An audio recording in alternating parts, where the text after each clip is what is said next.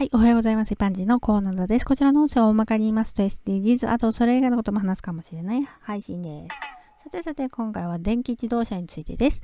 先日、目の前を通り過ぎた配送業者の車が EV 車と書いてあるラッピングでした。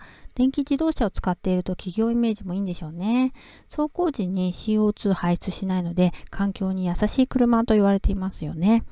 皆さんや周りは EV 車使ってますかね？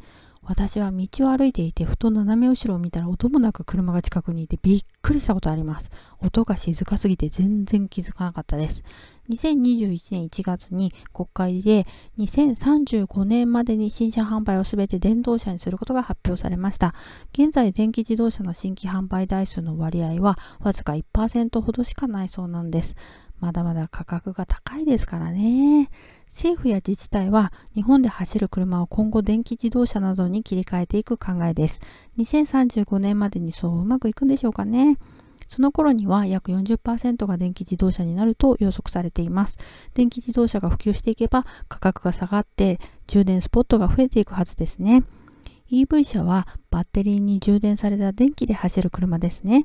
最近は電気の価格高騰が言われてますけど、走行距離に換算すると、電気はガソリンよりも安く済むそうです。そして私知らなかったんですが、災害時や停電時に非常用電源として使えるので、数日間分の家庭の電力を EV 車から賄うことができると言われています。いいでしょうね。ではでは今回この辺で次回もお楽しみにまた聞いてくださいね。ではまた。